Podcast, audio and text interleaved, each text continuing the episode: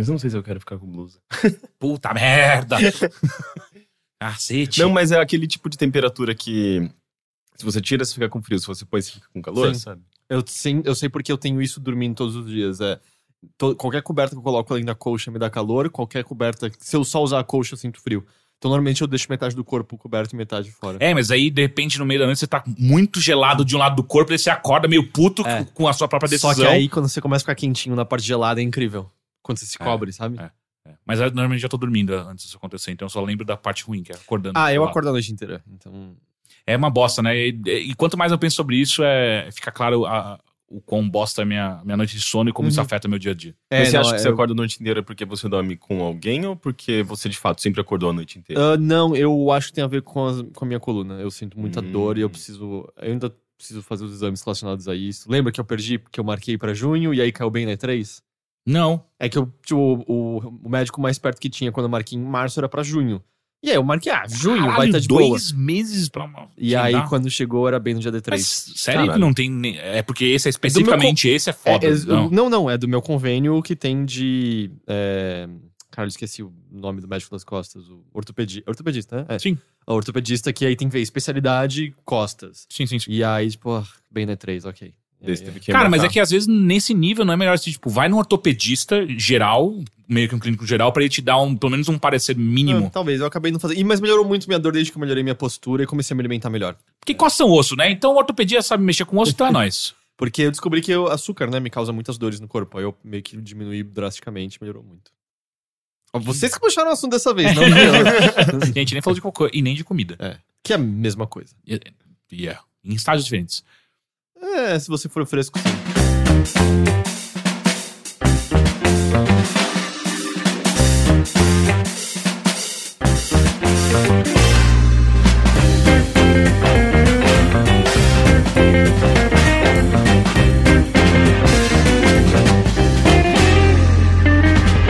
Olá Olá. e sejam bem-vindos a mais um Bilheteria. Sim. Meu nome é Caio Teixeira, estou aqui com. Oi, Henrique. Heitor de Paula. Tudo eu bem ia com falar? Heitor Sampaio. eu As coisas foram um pouco É, estranhas, foi, né? né? Ainda bem que a gente não faz isso há quatro anos, né? e aí, tudo bem com vocês? Tudo bem. Tudo bem. Esse Meu cabelo tá um pouco semana? bagunçado, né? Tá ótimo, enche saco. É, hoje tá meio incomodando. É que ele só não tá mais pra cima como ele tá Ele normalmente. tá bom. É, Cara, ele tá, ele tá ótimo, é o ele só não tá pra cima. E é, é a parte boa e a parte triste. A única pessoa que repara nisso é a gente mesmo.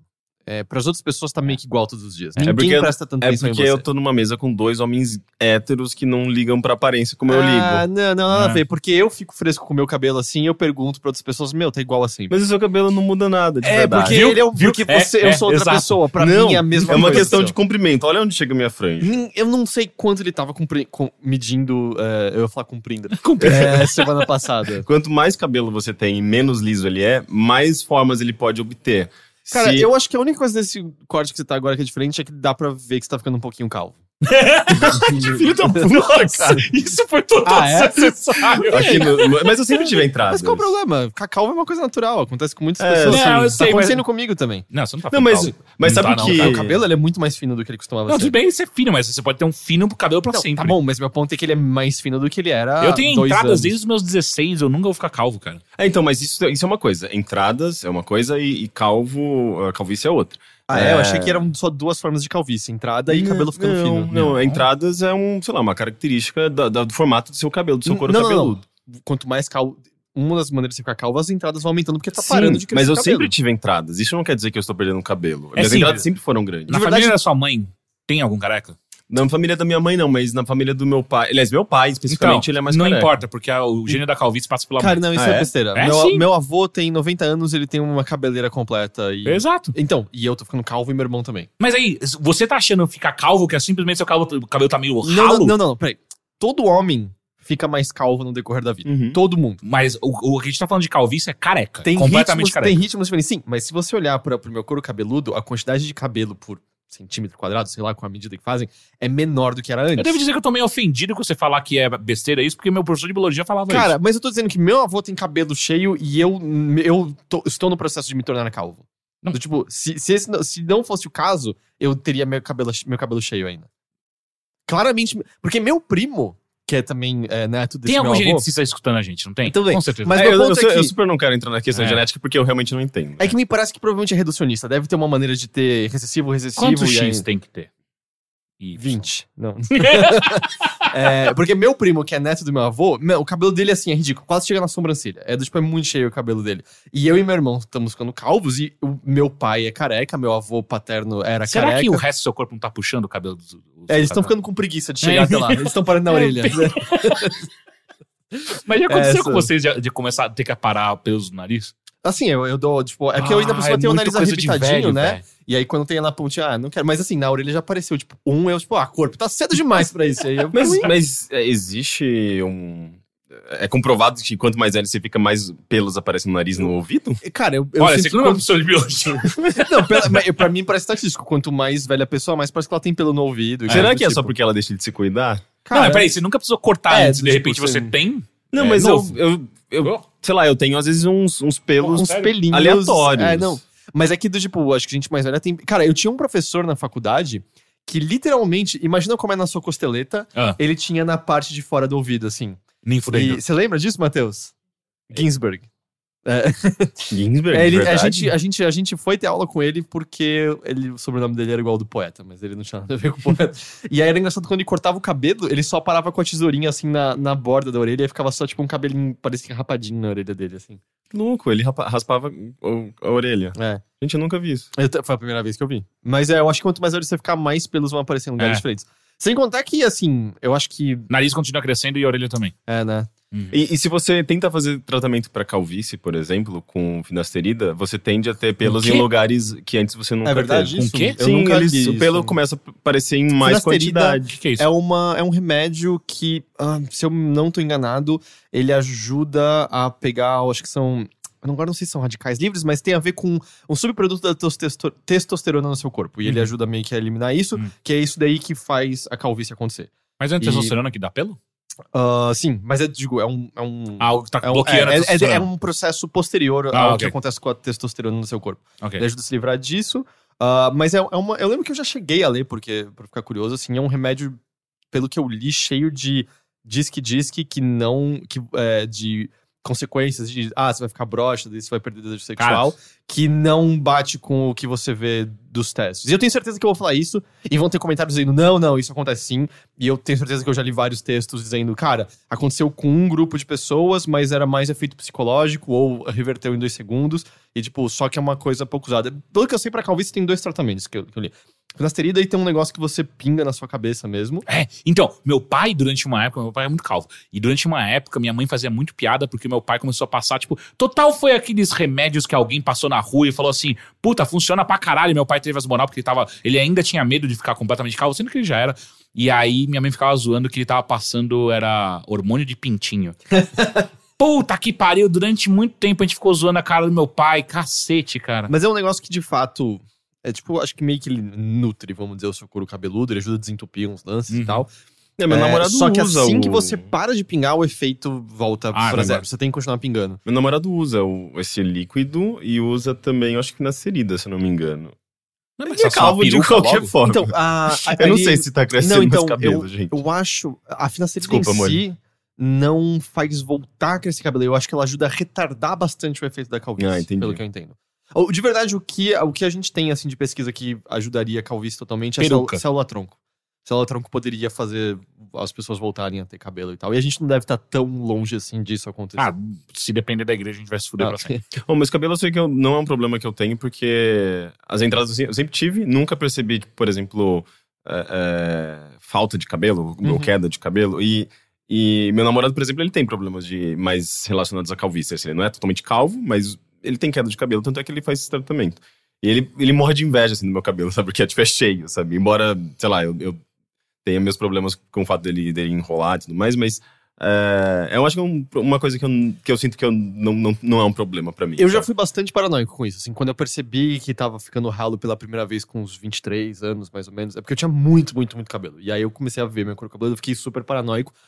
Hoje em dia eu também tô de boa. Eu acho que eu vou ficar bem careca, até porque eu já raspei a cabeça várias Uhum. vezes É, e eu acho né? que o formato dela é de Sim. boa. E eu então- acho que isso é uma coisa que acontece muito com homens, né? Tipo, principalmente calvície, porque eu acho que ah, aflige mais a homens do que mulheres.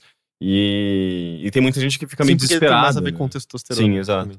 E, e tem muita gente que fica meio, justamente meio desesperado porque não existe um tratamento definitivo e que consegue reverter Mesmo completamente a o calvície, né? transplante capilar, às vezes dá pra ficar bem errado. Fica com feio, uma- fica uma parecendo que você é uma boneca. Mas, mas hoje em dia eu me sinto tranquilo. Mas assim, eu, eu entendo por quê, sabe? Tem a ver com mudança da sua Ah, imagem, é, vaidade. Eu, eu lembro que a primeira vez que eu vi também foi uma realização muito concreta da mortalidade, sabe? Do tipo, ah, não sou mais exatamente. O meu foi quando eu quebrei o braço. Hum. Tipo, ah, mas eu posso morrer.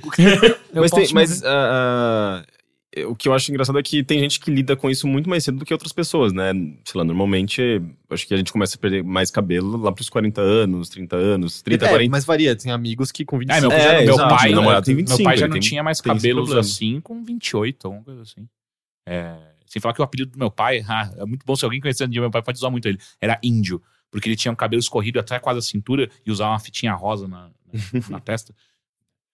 Eu tinha Não, um mas- amigo na faculdade que ele comentou que o apelido dele de adolescência era Curupira, porque ele tinha uma cabeleira vermelha. Só que eu literalmente sempre o conheci completamente careca. Tipo, liso, liso, liso, Hum. liso. Ele raspava o que tinha do ladinho e atrás.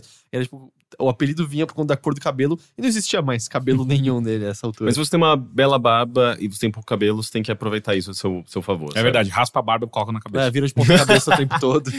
Mas Não, eu acho, eu eu acho de mágica que você gira e vira outra Eu acho pessoa. extremamente sexy homens de cabelo ah, raspado sem cabelo e com barba. Sabe? É, não, tem um monte de cara careca que fica super bem. Sim. E este programa foi patrocinado por Grecin 2000. Senhores, vamos pra pauta de verdade? Sim. Vamos. Eu quero saber primeiro do Henrique. Ah, é de mim. É sério. Eu, eu trouxe um assunto polêmico. Ih, Não, não, é preparou, polêmico, não não. preparou a gente antes, Calvície. sempre ótimo. Não, não, não é tão polêmico, na verdade. É meio triste, na verdade. Ah, a louca foi fechada. Sim. Vocês ficaram sabendo? Eu acabei de passar na frente e a até Fan pra olhar. House vai ser fechada. É, né? a Fan Mas a House... Fan House é porque simplesmente acho que não tá dando É, dinheiro. eu mesmo. acho que é o- E- e os que donos estão fechando. A louca, ela foi emparedada, na verdade. V- vamos só, acho que fazer um contexto? Pra Hum. quem não mora em São Paulo, nunca veio em São Paulo, então, o que, que é a Louca? é isso que eu queria abordar, na verdade. Porque é, a Louca é, uma, é, uma, é uma- um clube noturno, uma, uma balada, é, de mais de 20 anos. Ela, ela inaugurou, acho que em dois- em 95. E ela tem um histórico bastante importante, assim, pra cena LGBT de São Paulo. E eu acho que, pra, na verdade, pra, pra cena de música eletrônica também, sabe? Porque inicialmente, quando ela surgiu em 95, eh, era o auge do techno e, e inicialmente era uma balada de música eletrônica. Vários DJs, inclusive famosos, assim, tipo Mal Mal, começou na, na, na, na- Louca. eh, DJs internacionais passaram pela Louca. Tipo, foi um lugar muito forte assim, nessa cena. E sempre foi também um ambiente eh, classificado como underground, uma coisa mais. eh, mais sujinha mesmo. E, e acho que muito por conta disso existia também uma, um senso de inclusão muito maior, sabe? Porque ninguém tava lá fazendo carão, nariz empinado, sabe? As pessoas, eu acho que elas acabavam se sentindo mais próximas umas das outras. E eu acho que isso foi importante pra criar essa. é, é, essa identidade da louca, sabe? De um, justamente um ambiente inclusivo, você vai, você vai ver todo tipo de gente, de pessoas arrumadinhas, a freaks, a, sabe? Tipo, gente com tatuagem, gente sem tatuagem, piercing, é, é, gay, tra- travesti, Calvo. dra- drag queen, calvo. É, é meio que. Se você entrar, você vai beijar alguém. É verdade. Se é do tipo, exatamente o, o gênero do qual você tem ciente de atração ou não, mas você ia beijar alguém se você Você entrasse fala que eu descobri, eh, quando eu descobri um, um, um cheat code muito interessante que quando eu fui pela terceira vez, acho lá na Louca, me falaram, ou então se você beijar a bartender ali, a, você a ganha- Rita é, no andar de você cima. ganha, você ganha uma dose a mais tal. Aí eu falei, ok. Aí eu cheguei lá na hora e falei, então, se eu te beijar, ela vem cá. Daí ela me deu um puta beijo do caralho. E maluco, ela fez um copo de vodka que era assustador. Foi a noite inteira aquilo. Não, é, a, Rita. aliás, todas as figuras, eu acho que da Louca é, eram muito marcantes, justamente porque era um lugar muito peculiar, sabe? As pessoas que trabalhavam lá eram peculiares, é, tudo é, tinha. Era cheio de histórias, sabe? Tipo, era um lugar muito esquisito. Você entrava, a própria decoração tinha um quê de. de de, de, de masmorra, né? Tinha uma, Uhum. uma cadeira meio de. Uma cadeira elétrica? Tinha, eu acho que era um É, negócio de. era Era uma cadeira elétrica. Faz muito tempo desde a última vez que eu tinha. Cara, Tinha uma, uma- parecia, parecia a Casa dos Horrores do Play Center, sabe? Com uma- umas esculturas bizarras. Tinha uma escultura de, eu acho que de uma de uma alienígena de, de quatro tetas, se eu não me E eu engano. sempre tava muito Tinha- louco quando eu chegava lá, e eu sempre me perdia, sendo que o bagulho é minúsculo. E eu sempre me perdia das pessoas com quem eu tava, porque vo- era muito escuro, e, e tinha esse quê de caverna que Tinha tinha... uma, uma coisa labiríntica. É, né? exato, que daí alguém entrava num, num, num beco e eu nunca mais via essa pessoa, eu só encontrava É. no, no final da festa na saída. Sim. Como já disse uma, uma grande mente, né, também sobre a Dark Room da, da Louca, Ah. que é não se pode nem se deve, sob pena de grande. Sob pena de grande. O que, que era, Matheus? Sob pena de grande estrago, revelar-se os segredos que acontecem no Dark Room. tem, um- tem um bom contexto por trás disso, mas ele é longo demais pra Ok, eu poder. ok. É, eu, eu que, sei lá, eu era frequentador assíduo da louca durante um período, eu nunca tive coragem Eu de entrar na ganhei Dark. uma caneca Eu quando eu fui.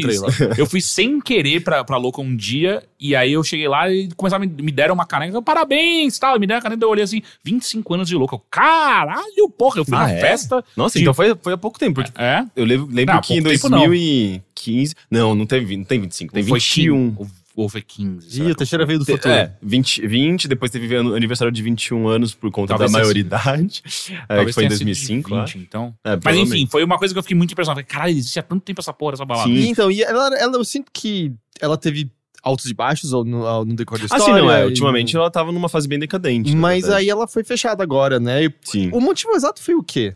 Ah, eu acho que existe uma questão política. É porque assim, pra quem não sabe, o entorno onde a Luca fica, ela fica na esquina da Peixoto com a Frecaneca. Peixoto Basica, Gomídio com praticamente na esquina. É, e, E- e é uma região que tá sendo bastante. Tem uma tentativa de controle É, muito ela maior, tá porque sendo ela. gentrificada ao extremo. Totalmente gentrificada. Ah, é uma região que, sabe, tipo, ah, existe um número muito grande de pessoas o tempo todo no- nos finais de semana. Existe. Não, a Peixoto, a, a Peixoto em si, fica ela, ela de- vira meio que um, um- um local também de, de tráfico de droga muito forte. Ah, sim. porque não, você é- compra maconha, cocaína com muita facilidade. Não, é literalmente lugar. pessoas berrando com É, a feira. é uma É. feira, sim. Então, e, E- eh, e pra deixar por conta claro disso, eu também- acho que existe muito dessa, dessa tentativa de controle de repressão mesmo, mas eh, tem outras questões, sabe? E pra deixar claro também, é bem do, la é bem do lado do Baixo Augusta, onde é, cada vez mais estão subindo prédios muito caros pra se morar, assim, do, tipo, Sim. mi- minúsculos, assim, é uma É, sala e e são estão acabando com todos os cortiços que tinham ali perto, É, estão acabando tem- também Estão com... abrindo faculdades na, na Augusta, estão cada vez abrindo, tipo, eu ainda acho bizarro aquele Burger King na Augusta. É que eu acho Tem muito Burger estranho. King, tem coisa. Outro dia eu tava percebendo que todos os bares que eu gostava muito de frequentar, que eram ali perto do Zé Carniceria, viraram todos prédios. Uhum. E é, é terrível Sim, aquilo. é bem, é bem estranho mesmo. é E, e a, totalmente tipo, a região tá mudando, como Tom Donald falou, tá totalmente sendo gentrificada. E me parece que é parte do processo, essa, muito aspas nisso, limpeza que está sendo feita, porque vai vir gente Não, comprar tudo especialmente isso. quando você tem uma, uma prefeitura que é conservadora, sabe? É, o- justo, a- isso a- estava acontecendo há mais tempo do que. Mas eu acho que a. Louca ela tem um significado simbólico pra região. A Louca ela tem uma, uma- uma- um, um- um papel até de resistência, de militância. O Pomba, que é um dos, uma das pessoas mais importantes, foi, porque ele também saiu, a festa dele saiu de lá. Mas é, ele comandava o Grind, que é uma, uma festa muito antiga. E ele é militante, ele é. Ele atua. Pior que eu acho que ele é meio PSDB, sabe? Isso que eu acho Então, mas curioso. o- Mas, mas ele, é, ele sempre teve um papel importante pra cena LGBT em São Paulo. E eu acho que, por exemplo, a pessoa que chegou, que divulgou que a Louca tinha sido emparedada, eu acho que a pessoa que estava comandando essa operação, é, ele postou um vídeo no Twitter, inclusive, falando: é, tá aqui mais um ambiente que a gente recebeu reclamação, a gente emparedou, e esses ambientes. E ele falou bem assim: tipo, ah, é, eles abrem, abrem esses esta- estabelecimentos e não respeitam o volume, questões de. de é, do- Segurança, né? Questão de segurança também. Sim, mas, mas primeiro, é, deixava muito claro que ele não sabia que existia há mais de 20 anos. Ele, de fato, pela, pela maneira como ele falava, dava a entender que ele não entendia qual era o histórico da, da casa, que estava às vezes muito mais tempo ali do que qualquer outra coisa ao entorno. É, Tá, mas vamos supor que então E- tá há 20 anos, mas tinha esse problema de segurança, Ah. se isso chegou com esse Não, e outra, e outra, ah, não existe.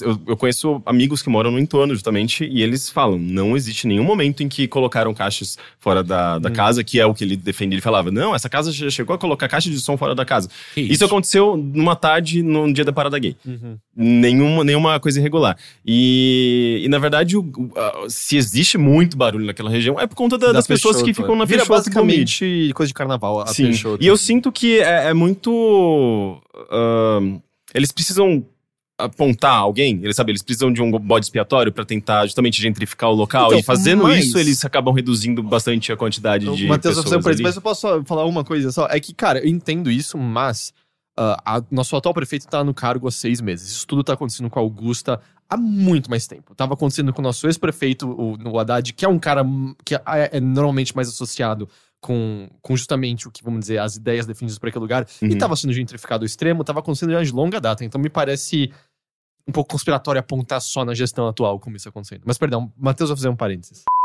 Tá, o que o Matheus tá dizendo é que a gestão atual tá mudando bastante a cena das festas noturnas em São Paulo, porque antes elas havia uma facilidade maior para que elas acontecessem em galpões no centro da cidade, e isso cada vez está sendo mais reduzido. Você exemplo de uma festa chamada Mamba Negra, é isso? Uhum. Que teve que alugar um trio elétrico para poder acontecer, senão não, na rua, senão não aconteceria. Sim, é uma amiga que trabalha na Secretaria de Cultura e ela tem relatado muita dificuldade pra conseguir fazer o SP na rua, que é um, Bom, um a virada evento cultural morreu, maravilhoso. né? A virada cultural morreu. mesmo. é, e- então eu acho que tem, sim, uma ponta do, do Dória que justamente não, não faz a menor noção da importância é, cultural de- de- desses. é, da, da cena de festas de São Paulo. Eu sabe? tenho medo quando a gente fala que alguém não tem a menor noção, porque a gente tá quase que, que excusando essa pessoa de sim- simplesmente tá fazendo algo imbecil.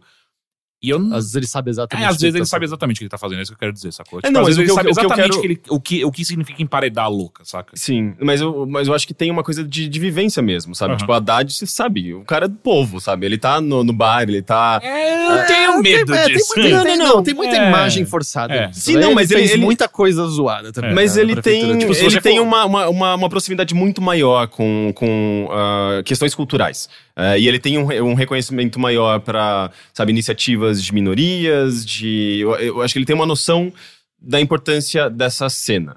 Eu E- tenho que dar um cuidado porque, tipo, a periferia foi uma das. da- a- a- as regiões periféricas de São Paulo foram uma das que mais é, é, lutaram contra o Haddad. É, Na- que é, justamente. E é, teve um dos grandes voto. motivos do Dória ter assumido é porque a periferia foi contra o Haddad. Porque tudo que o Haddad fez, em sua, tudo não, né? Mas em sua grande maioria, ele ajudou muito o a gente, centro de São dizer, Paulo. a É, gente, os o centro de a São Paulo foi um foco gigantesco. Da, e, e- e, assim, legal, a gente aproveitou muito isso, mas a periferia foi meio que deixada de lado durante toda a gestão do Haddad. Então isso é um. É, é- é perigoso a gente falar que o Haddad era do povo, porque É, também. Eu, eu- É, eu digo, eu digo mais. ah, ah, ele, ele vivia a cidade, sabe? Tipo, diferente do Dória que vive na, É. O na, centro, na, com na certeza. marginal, na, sabe, dentro do carro É. dele, dentro de uma, de uma Uhum. proteção. É, então, mas é É, isso não que eu tem quero essa dizer. proximidade. O Haddad vivia de fato o centro, eu não tenho dúvida. Ele, ele sabia exatamente o que estava fazendo com o centro de São Paulo. Uhum. Meu problema é com a periferia. Sim. Mas isso daí é só. Acho que o único prefeito que fez alguma coisa pra isso foi a Marta e a Erundina. Então, assim. Inclusive, a Marta, a Marta já esteve dentro da louca, sabe? É, é, então, eu acho que é, esse, esse fechamento, na verdade, não é oficial, porque foi emparedado, eles falaram que eles não tinham alvará, sabe, a defesa do, da, da subprefeitura da Sé, eu não sabia nem que a, a Freicaneca era considerada Sim, subprefeitura sim. da Sé, mas é, é, A É, subprefeitura não- da Sé vai sabe, sabe, sabe até onde? Da Hum. Paulista. que louco, né? Um lado da Paulista é subprefeitura da Sé, o outro lado é Eles devem pegar, acho que, Jardim uma boa parte São do centro, Paulo, né? acho que chama. Enfim. Mas eu acho que o que tá acontecendo ali é, é muito parecido com o que aconteceu nos Jardins no- no- na virada dos anos eh, 2000, aliás, 90 para 2000, até 2005 mais ou menos, porque a, a cena LGBT da, de São Paulo se concentrava muito nos Jardins, Uhum. sabe? Na, na, na Consolação com a Jaú, é, entre a Jaú e Itu, né? É. Aquele quadrante. E com o passar dos anos, as baladas todas foram fechando, os bares foram fechando, e muito por conta da, da, da própria vizinhança, que não queria realmente. Eles Uhum. não queriam aquelas pessoas ali. E, Ah, eu lembro até hoje, quando eu acho que foi o Atari que foi fechado, parte É. do pronunciamento oficial foi: ah, era muita putaria, tinha muito homem beijando homem, tinha que fechar Uhum. mesmo. Você, oh, peraí, não, peraí, você, vocês estão falando isso de maneira oficial? Mas o acho que- amarelinho continuou vivo. Eu nunca entendi como, mas enfim. O Amarelinho é um bar? Era o bar que a galera fazia esquenta antes de ir pro Atari. Entendi. É, mas eu não sei se deve estar lá até hoje, né? Só, só uma, uma questão curiosa, é, eu lembro muito de um caso que aconteceu que a subprefeitura da sede, de um lado da Paulista, de outro é uma outra subprefeitura que eu não lembro o nome agora. Tanto que Aí a jogava os subprefeitura- corpos na outra. Não, pra- a subprefeitura da Sé, uma época deixou rolar é, é, ambulantes de uma maneira tranquila. Ah, então era até um pedacinho. É, assim. então era muito engraçado que de um lado, você olhava para um lado da Paulista não tinha nenhum ambulante, do outro tava todo, todo mundo tava ali. Era, Que engraçado. era- era- eram dois mundos, literalmente, assim. Mas é. Eu fico, eu fico realmente chateado com, a- com essas coisas que acontecem, mas Eu acho que também tem. A gente tem que tomar cuidado como, como a gente protege algumas coisas. Porque, tipo, a Augusta, todas as casas de, da Augusta em algum momento já foram fechadas por conta de alvará. Todas já aconteceram isso. Então é. Ok, fechar. E ainda mais emparedar, acho que é um- é um ato muito, muito tenso, assim. Mas tem que ver também, né? Porra, se o bagulho não tem alvará pra funcionar, pega fogo, morre 20 mil pessoas lá Uhum. dentro, fudeu, né? Não, certamente. Caralho, que merda. É, eu, eu acho que talvez o, o que mais pega aí é porque é uma casa que simboliza muita coisa. Sim, né? Tá muito tempo sim. de. Tinha até é, aquele, de- aquele documentário que você falou uma vez que. O São Paulo em Hi-Fi. É, esse daí que, que conta um pouco dessa história, não Eu conta? acho que o São Paulo em Hi-Fi ele é mais focado nos anos 60 e 70, é, sabe? Tipo, Uhum. da, da, da cena Mas ele se passa na Augusta LGBT também, né? em São Paulo, que sim, cobre muito essa, essa a história da Augusta, da- das casas eh, noturnas na Augusta, mas não chega tanto nos anos 90, que eu acho que é onde a louca começa. Mas eu não sei se tem alguma outra casa, ah, algum clube em São Paulo que tenha tanto tempo Uhum. e que tenha também uma carga tão grande, assim, tipo, de. de simbólico mesmo, sabe? Tipo, de justamente de militância, resistência, de, de identidade, de, de per- permitir com que uma, toda uma geração pudesse eh, eh, se expressar, explorar a sua, sei lá, identidade, sexualidade, enfim, tem um, um, um valor simbólico muito grande, sabe? Por isso que é meio, é meio chocante, assim, por mais que você saiba que a louca atualmente é, eh, não é mais a mesma coisa, Uhum. não tem mais essa carga, sabe? Então é, é meio que o fim de uma era, assim, é meio, meio... Eu não sabia que isso iria acontecer um dia. É fan house, né? Fan house É. também tá fechando, e pelos motivos de, cara, ninguém mais vai naquele É, negócio. não, tanto que eu, quando eu vi que ia fechar, foi, ah, nossa, foi a balada que eu mais fui na vida. Mas a surpresa foi descobrir que ainda funcionava. É. Porque, tipo, eu. E eu ainda passo na frente de vez em quando, mas eu não via mais gente como eu via antes. É, não, eu fui recentemente, assim, acho que uns dois anos atrás, eu fui e era completamente vazio.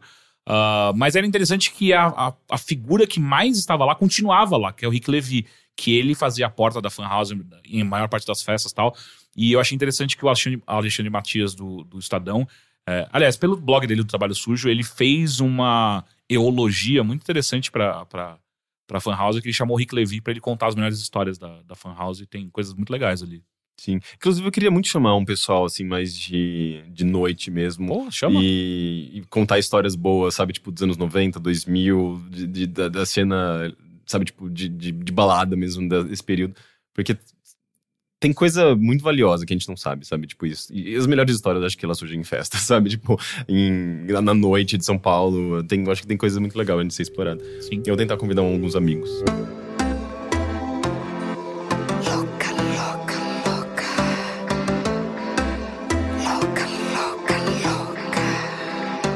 Cadê você que ninguém viu? Desapareceu, do nada sumiu.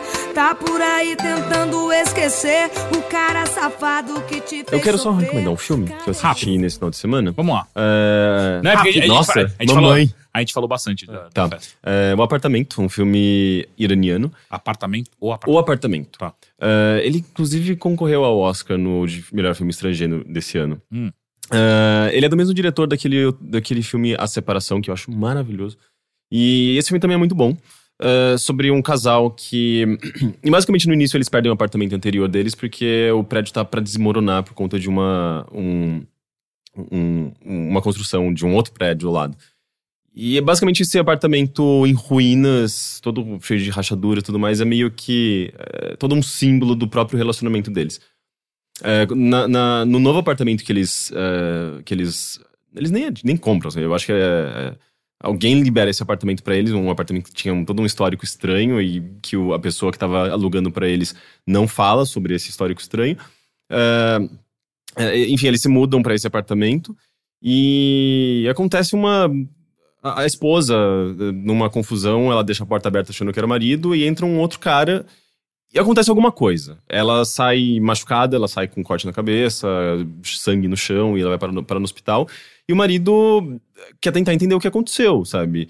Como é que essa pessoa estranha entra na casa? Se foi uma agressão, se foi se ela caiu e, e bateu a cabeça, porque ninguém sabe da história direito, ela não se lembra. E ninguém tem eh, eh, relatos de quem pode ser esse cara, ninguém viu esse cara.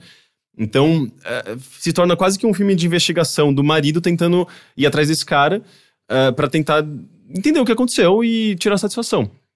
E isso que eu acho curioso, porque a esposa tá super traumatizada, ela não, não quer se envolver com, com essa história mais, ela meio que vamos deixar isso pra trás, vamos seguir em frente. E o marido, ele tá com a honra ferida, e ele quer descobrir quem foi o possível agressor dela e, e, e o que aconteceu. E você vê muito ali uma questão de. eh, de propriedade, inclusive, sabe? É, é, é um filme que aponta um machismo muito sutil. Que é o homem, ele tá com a honra ferida por conta da esposa. A esposa não, não quer necessariamente resolver da maneira como ele quer, eh, como ele vê esse problema. Mas eh, acaba se tornando quase que uma, uma disputa entre dois homens. Porque chega um momento que ele, obviamente, ele vai encontrar essa pessoa. E, e, e é muito esquisito. Você sempre vê ela em segundo plano e eles em primeiro plano. É, e, e e qual é o, papel da mulher, a opinião da mulher, a voz da mulher naquele momento? É nula quando você tem essas duas, essas duas figuras em um conflito. Então é um filme muito interessante, até porque ele também representa muito da cultura contemporânea e, e a classe média é, instruída de, do Irã, sabe? Que eu acho que é muito, muito raramente a gente vê representado, né? E eu acho que tem tudo a ver com São Paulo. Você vê aquelas cenas e fala, caralho, isso é muito São Paulo, sabe? A, a maneira como as pessoas se relacionam, a- o estilo de vida que eles levam, porque não tá se focando na religião, na, na, naquelas coisas que a gente vê com mais, é, é, com mais frequência, né? Do, do Irã e da região do Oriente Médio como um todo. Então é um filme muito bom, ah, e eu acho que todos os filmes desse diretor Tá são... no Netflix isso? Não, ah, eu acho que não tem nenhum filme do- desse diretor no Netflix. Ah, todos os filmes dele são sobre questões morais e muito sutis, sabe? Você nunca, nunca tem um certo e errado, nunca tem um, ah, uma pessoa inteiramente boa ou ruim, sabe? Ele pega justamente nesse, nesses pontos bem delicados do- de, de problemas que são às vezes muito cotidianos e podem acontecer com qualquer pessoa e que nunca tem uma solução definitiva, sabe? É, são filmes excelentes e o apartamento talvez seja um dos melhores dele.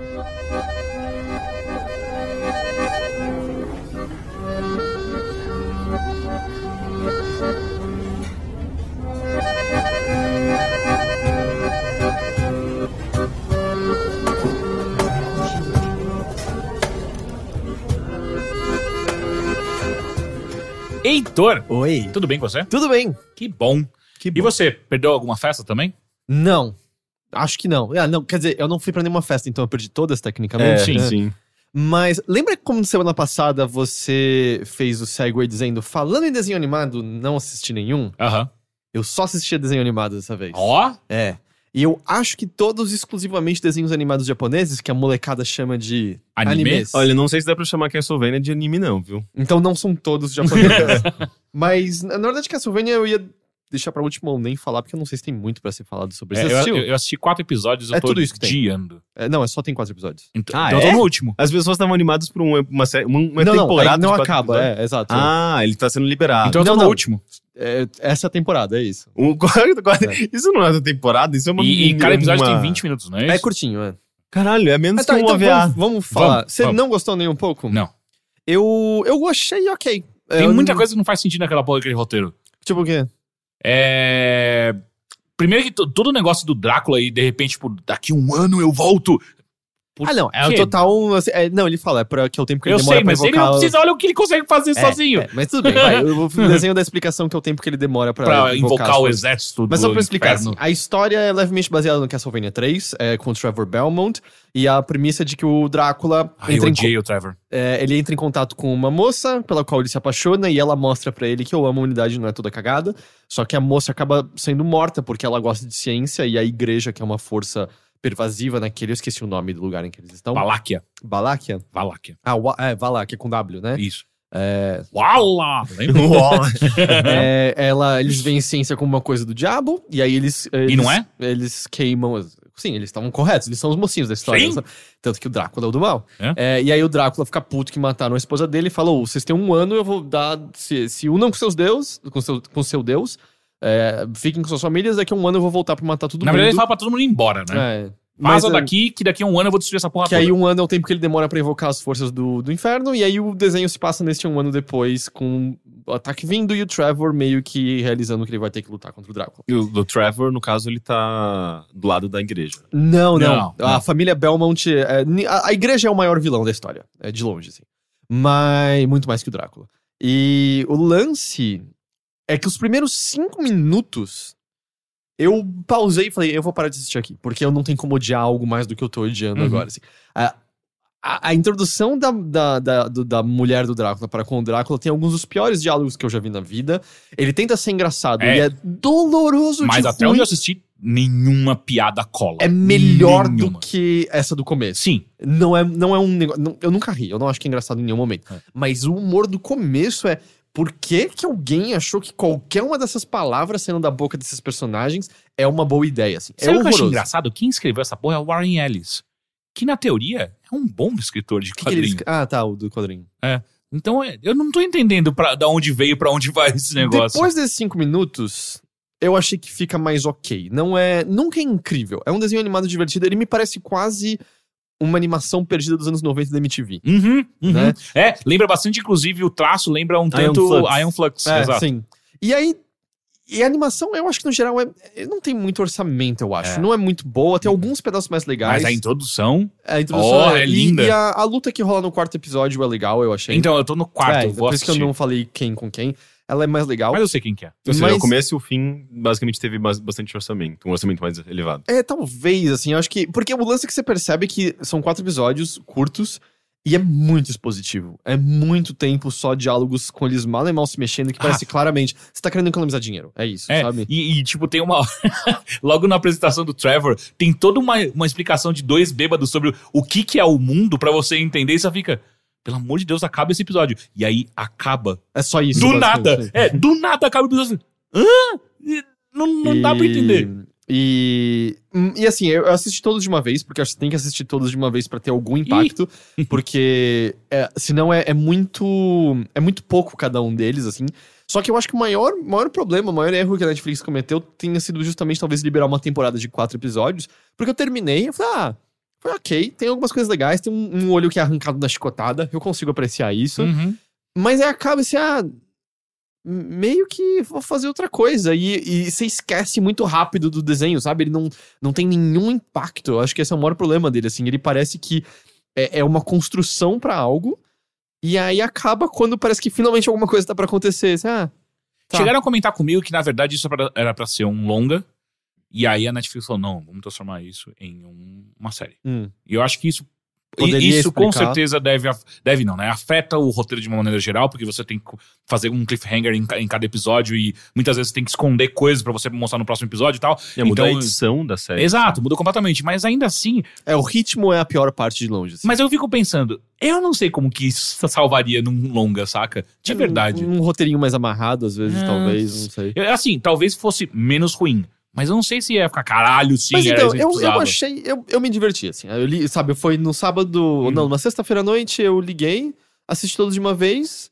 Acabou. Ah, não foi um mau tempo, foi, foi, foi um tempo gostosinho. Acabou fazer outra coisa, sabe? Mas acho que esse é o maior problema. É meio inconsequente, eu acho, sabe? Eu acho que poderia ter sido bem mais legal do que é. Mas Você eu tá não, até chorando. eu não odiei eu, como o Teixeira odiou. Eu É, só... mas é que eu normalmente odeio as coisas. Hum. Engraçado que as pessoas acham que eu normalmente odeio as coisas. Uhum. Mas você odeia muito mais do que eu. É, eu, eu tenho o, o dom das palavras, aparentemente. Teve um Eu sou o que e-mail, menos odeia, teve um certamente. e-mail até que comentou que achava o meu, ah é? Quando eu faço, ele falava, era meio insuportável porque eu achava que o editor tava sempre desafiando a outra pessoa. Quando- Não, eu só tava meio surpreso fazendo, ah é? Mas aparentemente até isso consegue irritar algumas pessoas. Curioso, né, a vida. Mas é, Castlevania, é, tem algum outro nome além disso? É Castlevania, tá no Netflix. Tá? não, acho que é só É. Castlevania mesmo. Mas é, é- eu sinto que tem muito pouco a ser dito sobre Uhum, ele, porque é meio, ah, sei lá, é meio que um Eu desenho. precisava ter pesquisado as obras do Warren Ellis pra lembrar se tinha alguma coisa. Eu só, eu só, só tô lembrando pelo nome porque ele é famoso, ou se tinha alguma coisa que eu já li dele que eu gostei muito, mas eu lembrava que eu acho que sim. Mas bem, as outras duas coisas que eu assisti são desenhos animados japoneses. Hum. E coincidentemente, é, é do mesmo diretor. Na verdade, é porque eu assisti um, Netflix foi e recomendou o outro. Eu imagino que tenha sido por, ser o, por, por ter sido o mesmo diretor. Mas os dois estão no Netflix. Um deles chama O Jardim das Palavras, Hum. é de 2013. E esse, o diretor é também o escritor desse desenho. Ele chama Makoto Shinkai. Uhum. E é uma história sobre um garoto que, nos dias que chove, ele resolve matar as aulas da manhã. Não Ah, Tava indo É. tão bom. Não, eu Quando falar. chove, ele mata. Eu já ia falar, Porra, eu já ia falar nossa, hora. que bosta. Não, é, então, ele mata as aulas de manhã e ele vai matar tempo num parque. De num- novo! emba- embaixo de um, de um. É gazebo, né? Que chama? aquele- Gazebo. Sim. É, e, Eu acho que eu já vi essa animação. Já? Continua, continua. e aí ele fica de boa ali, é, fazendo um. mexendo no caderno dele. No começo você não sabe exatamente por quê. E aí, quando ele tá fazendo isso, é, num dia, ele encontra uma moça, claramente mais velha que ele, que tá ali com- tomando cerveja de manhã e comendo muito chocolate. É, ela, essa é a alimentação básica dela. De manhã ainda. E é, e ele. Eles começam a conversar um pouquinho e tal. E acaba. No, no, no primeiro dia que eles se encontram, eles trocam uma ideia. E quando ela tá indo embora, ela levanta, ela fica quieta por um tempo e aí rola um trovão ao fundo. E ela vira pra ele e declama um. é Que eles explicam, eles mencionam um desenho, eu fui pesquisar depois, chama Tanka. Ou, eu acho que essa é a pronúncia, não sei se é Tanka, mas eu acho que é Tanka. Hum. Que é um. Meio que se traduz pra poema pequeno. É um pouquinho diferente do haikai, porque o número de sílabas é diferente e o tipo de imagens poéticas abordadas é, é diferente do haikai. E o que ela declama pra ele é: o som leve do trovão, o céu nublado, talvez a chuva venha, se assim for, você ficará comigo? E ela vai embora. E a partir disso, todos os dias que tá chovendo, ele mata a aula e a encontra ali. E ele vai cada vez mais abrindo sobre a vida dele pra ela, sem nunca que ela fale nada dela pra ele. E a história meio que vai desenrolando a partir daí, assim. Nossa, É eu já que- um relacionamento assim. Ah, Puta é que meio que pariu! o, o desenrolar, assim, desse- dessa abertura dele pra com essa figura que é completamente misteriosa. Mas o que eu apreciei, que é o que eu apreciei também, é que muito é. Não tem nenhum grande evento, assim. É muito sobre o cotidiano dele. Você vê muito ele indo pra casa dele ah, fazer os projetos pessoais, que o que fica claro é que ele tem um sonho. O sonho dele é fazer sapato. É a coisa que ele mais gosta. É. Ele ama, ele quer eu ser. adoro o, o japonês. Ele quer ser sabe? designer de sapato. Pô, mas eu, eu conheço, aliás, não conheço, mas indiretamente conheço uma pessoa que também é, dedicou a vida inteira pra Não, fazer assim, sapato. eu não tenho nenhum problema com isso, mas eu digo, quando você vai fazer uma obra cultural, isso, aspiracional de alguma maneira, e você decide que o seu personagem principal, a- maior sonho do cara é ser um designer de sapato, é muito específico, É, não, saca? então, mas É, ele é fala que ele, ele tem um conforto que ele tem quando ele tá fazendo sapatos e tal, e tem a ver com um outro símbolo que aparece na história como Ele gosta de pé, né? Exato, é Tarado. isso. É um hentai essa porra. É, o- ele gosta, ele, tipo, o sonho dele é fazer sapato, e aí tem meio que a abertura dele sobre isso, com essa figura e tal, e aí tem meio que a dedicação dele do dia a dia, que é ah, férias de verão, e todo mundo da escola, meu, vai viajar, vai fazer coisa, e ele não, ele se dedica ao trabalho dele de, de meio Sapateiro. período, pra ele pra ele estar juntando dinheiro pra estudar sobre, com mais como fazer sapatos e poder comprar couro pra poder estar fazendo sapato. E é muito gostoso esse, esses, essas pequenas pequenas janelas em vidas completamente diferentes das nossas, sabe? Do tipo, você vê como é o quarto dele, a bagunça específica dele, as ferramentas que ele tem, a vida com a mãe, a mãe dele é, é ao que tudo indica, alcoólatra e ela desaparece por longos períodos de tempo, como é na escola, como é E no a, trabalho. e a mulher bebe cerveja E a mulher também. bebe cerveja. Ih, tem alguma coisa. Ahn, é, é bem legal, assim, e como isso vai caminhando. Tem um momento específico relacionado justamente ao Tanka, que acontece mais pro final, que eu achei absolutamente lindo. Ele só caga nos últimos dois minutos, assim. Ele, ele infantiliza a personagem feminina de uma maneira absoluta e completa. De uma maneira que eu sinto que descaracteriza tudo que você viu sobre ela até então. Mas infantiliza como? Eu não posso entrar em detalhes, mas ele coloca ela num, vamos dizer, num ponto inferior da relação em relação ao garoto. O garoto é, é, se torna de uma maneira muito mais responsável que não faz muito sentido para o que a gente estava vendo dos personagens até Mas será então. que faz sentido pra cultura japonesa? Eu não sei, eu não nasci no Japão. Mas eu achei que descaracterizou muito do que eu tinha visto até então. E aí toca uma música muito brega pra encerrar. Que eu descobri que é um cara que esse diretor ama, porque no outro também que eu vou falar, toca uma música muito Kennedy? brega no final. Pizza, Ah, você conhece? Nossa, eu falei pizza. É o, ah, mas eles falam Kennedy. Mas- Mas... Sério? Não, não é nem Kennedy. que- Mas, é, cara, a música brega em anime pra mim é muito comum, É. sabe? Eles têm alguma coisa meio romântica, assim, em desenhos japoneses que é, é- acaba sendo muito recorrente. E aí eu tipo admito que, assim, esse final tirou muito do que eu tinha gostado de antes, mas eu ainda acho que antes tem coisas legais suficiente pra. Ah, tudo bem, eu consigo ignorar esse ponto ah, e, e, e ainda achar legal. O outro, que também é do, do, do Makoto Shin- Shinkai, é, esse tem um nome que é meio engraçado quando você só ouve ele, porque ele se chama 5 centímetros por segundo. E, Yeah. tipo, é impossível ver essa frase e não pensar num pênis entrando em algum lugar, certo? É isso que todo mundo tá pensando. É impossível não pensar nisso. Mas dependendo do pênis, pode acabar rápido, né? Em 10. em 10, 10 em 2 segundos. Cara, em 10 segundos é 50 centímetros Nossa, de pau. É, não. Não, é que eu pensei em 10 centímetros. É, mas acabou em meio segundo. É. Mas é, se chama 5 centímetros por segundo de 2007. É mais, é mais antigo do que o Jardim das Palavras. E esse sim, eu achei inteiramente, absolutamente fantástico. assim. Ele é, se divide em três capítulos. Eu até fui ler na Wiki. Ele foi inicialmente até é, publicado é, como seriado, meio dividindo esses pedaços. E aí, quando você soma os três, dá mais ou menos uma hora de duração. E eles são três fatias da vida de um garoto, assim, três segmentos específicos, não longos, normalmente curtos. E apesar de serem sobre serem sobre esse garoto, não são todos do ponto de vista dele. O, o segundo conta do ponto de vista de uma amiga dele, na verdade. E é um na infância, um na adolescência e um já como adulto.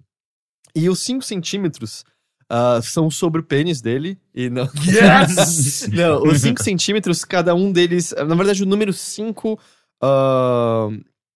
Ele volta de várias maneiras, assim, mas que na- no primeiro conto, é, uma amiga, muito, muito, muito amiga dele, ah, fala que 5 centímetros por segundo é a velocidade com as quais as folhas de cerejeira caem do céu quando tá na época delas ah, desabrocharem e tal. Ai, que mentira. É, Ei, você nem Eu- sabe! é, esse tanto eu admito que eu não fui pesquisar e tal. É que E as coisas. Mas ela leva em consideração a resistência do ar? Bom, se não tivesse... Porra, caralho, é, Ia cair Não, no- é- ela considera a velocidade com que folha cerejeira caem na lua. Ah, ok. Tá não bom. é um problema Não, de matemática, de física muito chato, cara. É, e o lance é que, assim, é, esse garoto, ele tá acostumado a se mudar muito de cidade pra cidade. E ele tá morando nessa nova escola em Tóquio. E ele se aproxima muito dessa garota amiga dele. E você, na sua visão de adulto, você fala, ah, claramente são crianças que estão presenciando cada vez mais uma forma de amor e ainda não se encontrando em relação a isso. Só que a história já começa num ponto em que essa garota, ela se mudou de cidade. Ela tá numa cidade que é relativamente longe de Tóquio. E aí eles estão ainda se conversando via cartas, e-mail. A história começa nos anos 90 e depois chega nos anos 2000. Ah, mas eles estão con- conversando por carta, primariamente. Só que acontece que ele vai se mudar. E ele vai se mudar pra uma cidade que é ainda muito, muito mais longe dessa. E a história meio que inteira é, desse primeiro segmento é focada numa viagem dele de trem pra encontrar essa garota na cidade pra eles se verem pessoalmente uma última vez antes de muito, muito tempo. E é, é muito, muito foda, assim, porque ele sai pra viajar bem numa noite que tá tendo uma tempestade de neve fodida. E ele não leva em consideração, ah, o trem pode atrasar. E é uma história muito sobre ansiedade, meio que quase nada acontece. Dele vendo os minutos se alongarem porque o trem, de repente, tá 10 minutos atrasado. De repente, tá 20 minutos atrasado. É que ele tá andando a 5 centímetros por Ele segundo. tá andando a 5 centímetros por segundo. E tem imagens lindas, assim, dele andando num trem no meio de um campo nevado completamente vazio, assim. Ele, as descrições que ele faz sobre eu nunca estive tão longe na minha vida, sabe? Eu nunca fui pra um lugar que eu conhecia tão pouco e ele sendo essa a única luz no meio do nada, assim. Tanto que é um desenho muito sobre só mostrar os cenários e, e- e meio que se focar nisso. Tanto que o traço dos personagens eu não gostei nem um pouco, ele, ele é meio feio no geral e tal.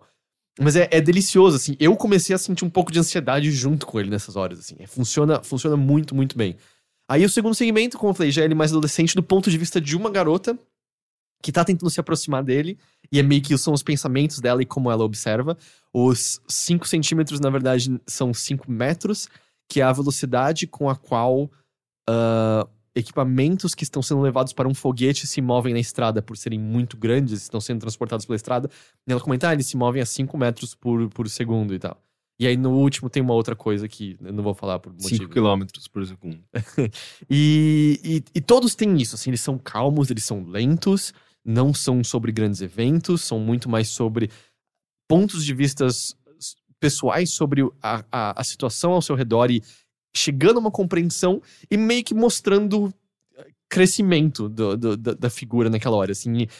E, e- claramente, assim, vis- uma visão adulta retornando a esses pontos, se tocando do quão importante eles eram, do quão gigantes eles eram e do quantas vezes eles representavam, na verdade, o final de alguma coisa sem que você percebesse. É, é realmente legal, assim. É realmente bastante bom esse 5 centímetros por segundo. ah, por mais que tenha um nome engraçado. Ele termina com uma música brega, sim, ele termina com uma música brega, mas é só uma música brega. O resto é, é bem, bem da hora. assim. Eu, eu achei. Esse vale mais a pena do que, o, do que o Jardim das Palavras, eu achei, com certeza. Legal. E é isso, assisti um monte de anime, cara. Ó! Né?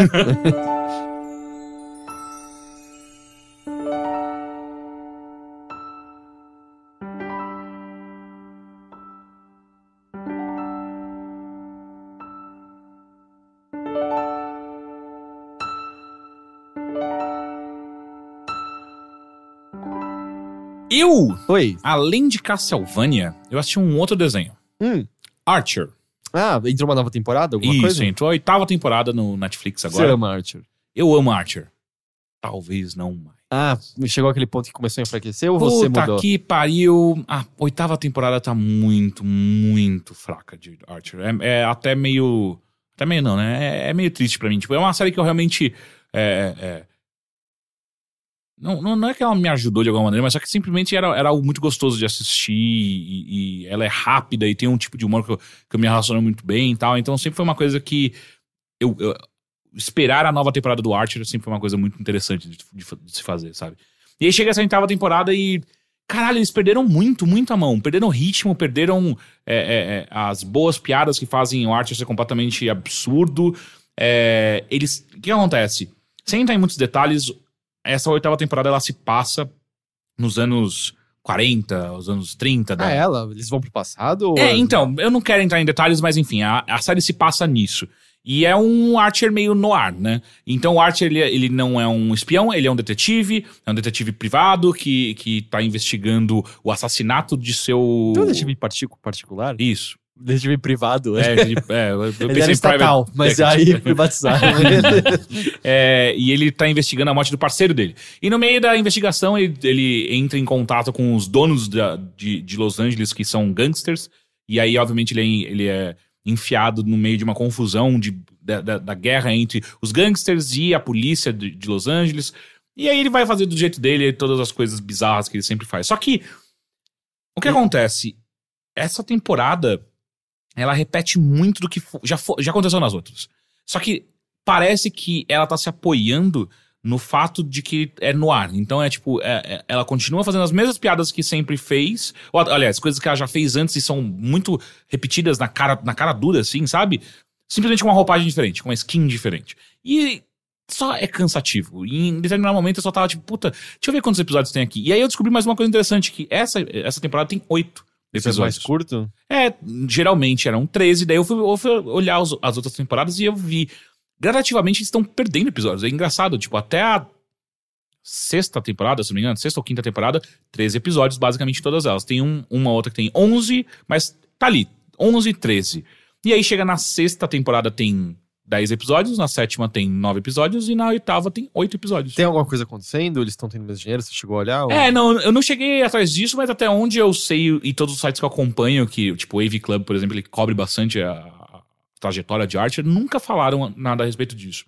E foi bem criticada essa temporada ou foi meio unânime? assim? Não vi, eu preciso ir atrás pra ver como é que tá. Mas eu lembro que eu, eu- o, o Gus era um que gostava também de Archer, e ele mesmo já tava, ah, cara, já não gosto mais disso, e agora eu tô entendendo da onde vem esse sentimento. E é triste, assim, pra mim. Mas você acha que foi a série que não conseguiu se, vamos dizer, mudar e ficar interessante? Ou pode ser que o seu gosto por humor também mudou um pouco? Não, é- por exemplo, eu gosto muito de Bob- Bob's Burger até hoje. Ele tem um humor um tanto quanto parecido com o do Archer. Um pouco menos. é, um pouco menos relacionado a mortes e drogas, mas ainda assim é um humor muito parecido. É, porque eu gosto de Bob's Burger. Eu, eu lembro que eu falei pra você, eu assisti uns dois episódios de Archer e eu ah, não gostei tanto assim. É, eu, eu, eu acho, que eu eles têm um senti, acho humor- que Archer é muito calcado na ironia o tempo todo. Sim, isso me com cansa, certeza, sabe? com certeza, com certeza. Eu acho que, Bob's Burger tem muito disso também, mas talvez a relação dele com a família dele humanize ele melhor. Exato, eu acho que tem uma coisa mais genuína nesse É. sentido. O Archer tem medo de qualquer sentimento, né? Pra caralho, sim. Tanto que ele tem uma filha e é só um- é, é só muito estranho. é- é- essa coisa. Não porque é estranho, ai, estranho engraçado o Archer. Não, é, não combina com o que tá acontecendo ali. É, Então eu fiquei meio triste, assim, tipo, porra, realmente tô perdendo o Archer. E Netflix Brasil não traz Bob's Burger, então eu fico realmente. É verdade, eu assistia quando a gente tinha acesso ao Exato. americano. Exato. Então agora eu tô sem nenhum uma série animada até Rick and Morty voltar. Puta, mas acho que ainda demora, não é? Não, aparentemente tava pra voltar já agora. ah, é, né? porque eles lançaram primeiro, aí ficou nesse ato, mas ainda vai ter que terminar a temporada, né? Exato, pra daí eventualmente ir pra na Netflix, exato. É, vai, vai, vai, vai levar um tempo de fato pra gente assistir, mas acho que ele tá sendo lançado daqui a pouco. Ah, e aí eu assisti Castlevania, né? Eu falei, puta que pariu, realmente não tem mais nenhum desenho bom, né? Caralho. Tem um que eu já tentei assistir, que acho que é F is for Family. Você já tentou assistir? Sim, que é com o. O escritor e, e dublador é o comediante, o. Não é Bo Burnham, é o. Eu não sei o que é. Enfim. Eu não gostei desse F is for Family. A primeira temporada é muito boa, a segunda eu assisti dois episódios e eu falei, ah, cara, não dá. É, não tá rolando mesmo isso aqui. É, enfim, triste. E ainda mais que eu gosto muito do é, o HJ Benjamin, que é o dublador do, do Archer e também do, Bob, do, do Bob, do Bob's Burger. É o mesmo dublador. E ele aparece também na série do Aziz Ansari, o Master of None. Master of None. Ele é um dos amigos do Aziz Ansari, então eu gosto dele. E, tem, e também tem a Aisha Tyler, né, no Uhum. Archer. É, a Chatala eu sabia. É. E foi isso que eu assisti. Ah, ok, É, você não fez muita É, coisa. eu não fiz muita coisa é, esses dias, não. É, tem sido. Foi, foi época de campeonato internacional e aí eu fiquei muito focado em cobrir coisas. Enfim, vamos para os e-mails que você pode enviar para a bilheteria, arroba overloader.com.br.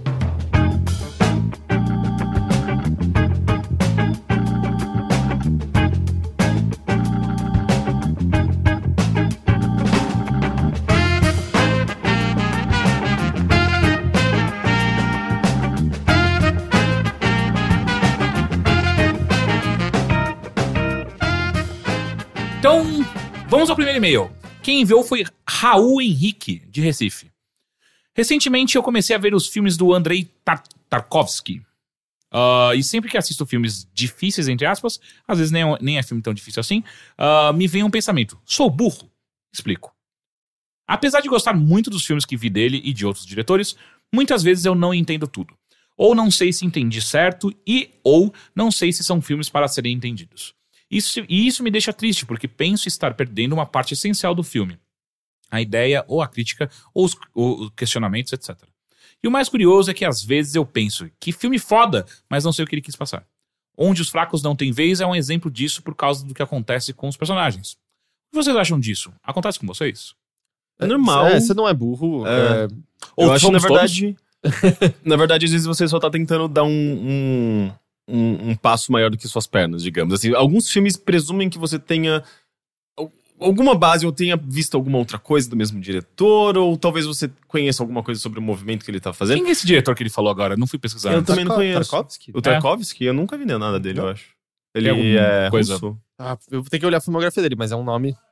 Solaris. Solaris, Matheus ok. falou. So- Solaris, aquele filme. O original. Original, não com o George Ah. Clooney. É, É. Eu gosto tanto do, do filme do George Clooney. É, Mas tem algum não outro nome que eu conheço mais, enfim. Mas... Mas eu acho que é, é normal. Mas você, obviamente, precisa se aprofundar pra você conseguir entender alguma coisa. Porque assim.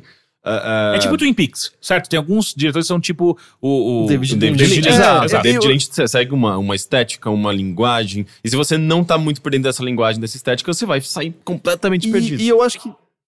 Stalker? Ok, o Matheus tá, o é é, tá falando de outros filmes do Tarkovsky. Filmaço, segundo o Matheus. Mas é, o, que eu, o que eu acho que assim, vamos dizer, o cinema que.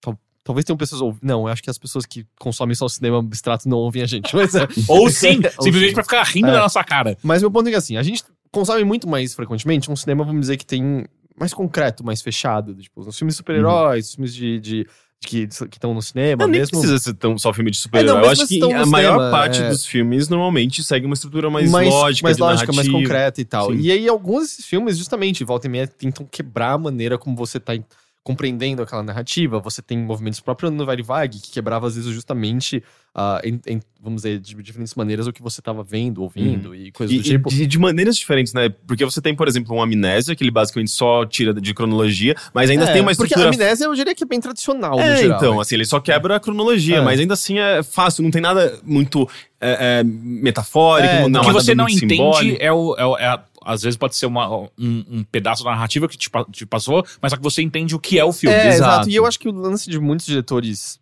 vamos dizer, esses. Eu acho que a gente pode falar mais arte, o que seja, é que o significado é mais abstrato, do tipo, não existe uma coisa única concreta que você vai retirar dali. Só que eu acho, pelo menos pra mim, eu lembro justamente quando eu comecei a me interessar, tipo, ah, ok, deixa eu ver o que raios é Truffaut, deixa eu ver o que raios é Godard, deixa eu ver o que raios é David Lynch. Era justamente a sensação. No começo é meio chato até, na real. Sim, porque, meu, porque você não entende tira tão nada, facilmente. Mas eu acho que, pelo menos era o que eu tinha pra dizer. é, Você, eu tweetou sobre isso quando você viu o Lost Highway, é buscar o que outras pessoas falaram sobre o assunto, buscar Uhum. o que críticos é, analisaram daquilo, buscar discussões, e eu sinto que é daí que você começa a tirar mais significado. Eu lembro justamente quando, cara, eu, sei lá, aluguei um filme do Godard, é, assisti, não tô entendendo nada. Cara, quando eu assisti a primeira vez o sétimo selo.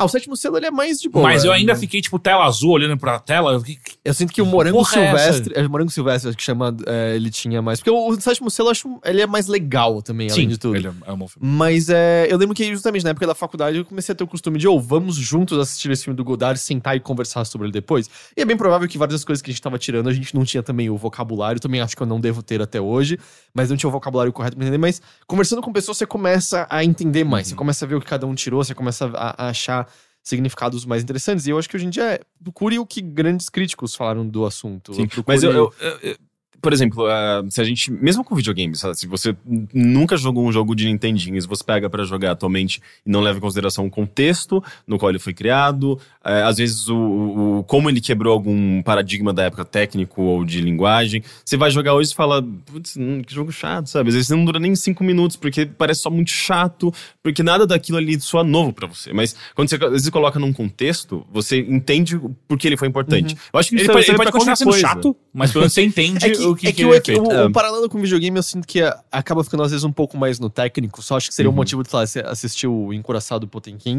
Sim. Nossa, por que, que ele gosta tanto de fazer uns fade in, fade out das pessoas aparecendo e desaparecendo? Ah, aí tem um motivo técnico Uhum. do, do que acho que começou acidentalmente, né? E ele transformou em estilo no filme, parará, parará. É, eu sinto que é um pouco diferente essa.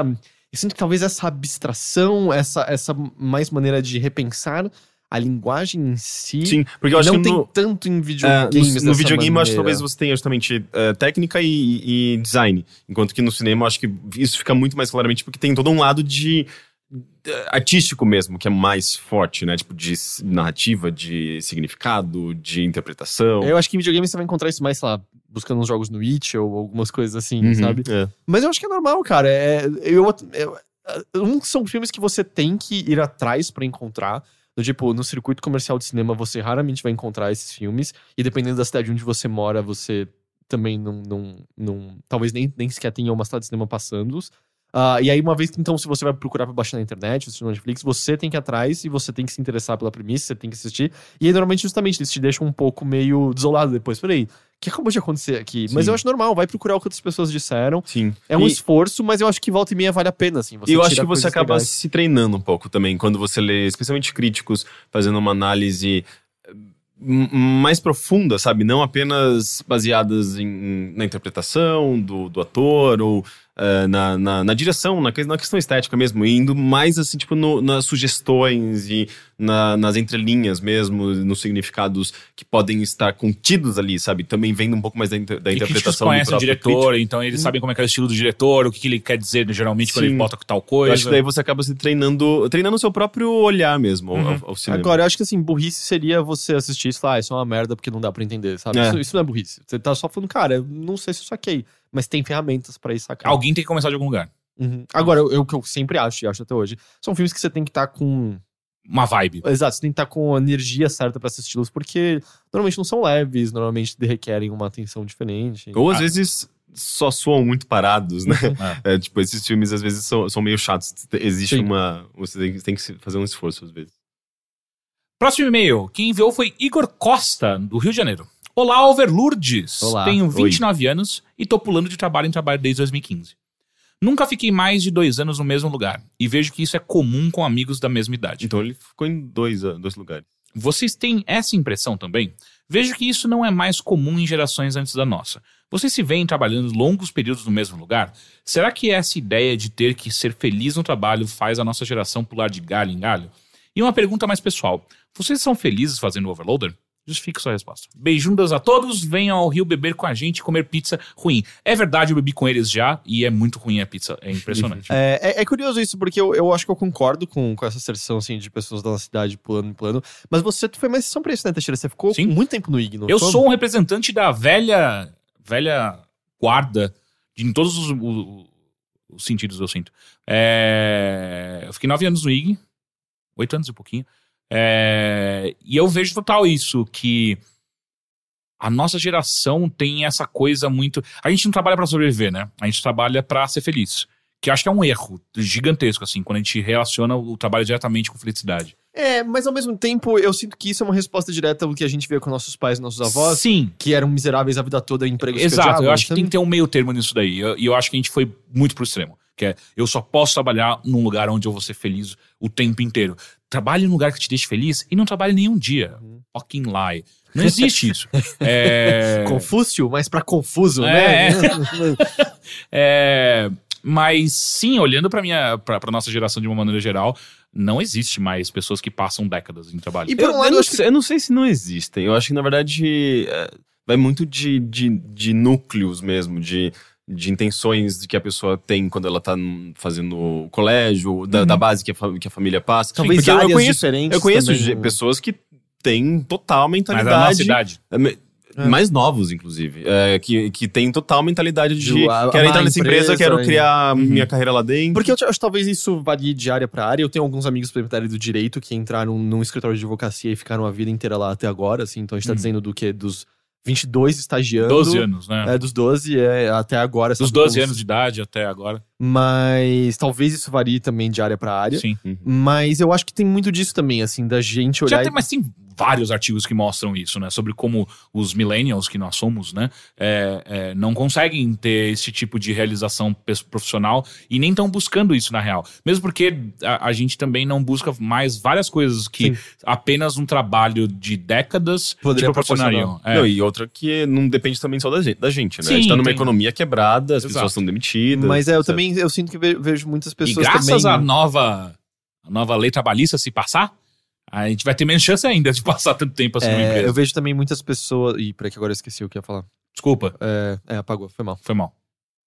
Eu não tenho mais o que falar, eu não sei mais o que eu tava falando. Foi. Ah, não, lembrei, lembrei. Eu também sinto que tem muitas pessoas da nossa geração, e eu não quero só dizer que você tá errado se você tá fazendo isso ou não, mas muitas pessoas olhando também pra noção de vestir a camisa da empresa e meio, cara, de boa, não é a minha empresa, não é, não, eu não vou vestir, isso aqui é um trabalho, eu vou e faço, eu levo dinheiro pra casa e dane-se, então eu- isso aqui não precisa ser dono de mim de nenhuma Mas acho que forma. depende também da cultura da empresa e do, do quanto você gosta de fato do, Assim, é, do se você lugar trabalha no você Google, ele vai trabalha. sugar sua alma, por exemplo. Não, mas e- eu acho que tem pessoas que realmente identificam no meio de trabalho é, uma comunidade, sabe? Tipo, ah, eu gosto das pessoas, eu gosto de trabalhar com Ah, essas o IG pessoas. 9 anos foi muito isso, eu sinto. Ainda mais quando eu converso com pessoas que ficaram tanto tempo ou mais tempo do que eu lá. É, e era, era, era, uma, era um- uma conversa recorrente de que, cara, o- é, é meio bosta trabalhar aqui, mas é tão legal com pessoas tão interessantes que você trabalha aqui, você conhece pessoas muito legais, que faz valer a pena no final das contas. É. E eu sinto que muitas pessoas que ficaram lá, boa parte, além de. O IG, o IG, durante uma época, se tornou uma coisa muito estável, então era muito tranquilo você estar ali. Ele Enquanto teve uma fase de ouro. Exato, enquanto todos os jornalistas, todas as redações estavam demitindo, o Wiki tava contratando. Teve essa fase que deu um- uma puta sobrevida, E- mas eu sinto que boa parte. Mas era- é, é que engraçado, no IG, assim, eu, eu, só vamos dizer, o amor tava pra mim muito mais, ah, o, o Games on the Rocks, Uhum, sabe? Tava uhum. muito mais aos vídeos que a gente tava fazendo, não muito, ah, o site como um Sim, todo, o portal sim. como um todo, era muito mais, assim, oh, nossa, isso aqui tem uma comunidade legal, tem um diálogo legal, E a gente tá liberdade que fazendo a gente umas, tinha, no exato, a gente final tá fazendo contas. umas coisas... É a liberdade que vinha do lugar errado, mas ainda assim era liberdade. A gente utilizava ela bem, eu acho. É. É, mas eu sinto que era muito mais isso, sabe? Perceber, ah, peraí, isso aqui é um negócio muito mais legal que tá todo mundo fazendo. Não era a notinha do dia a dia, sabe? Que, Uhum. que era onde tava o amor e tal.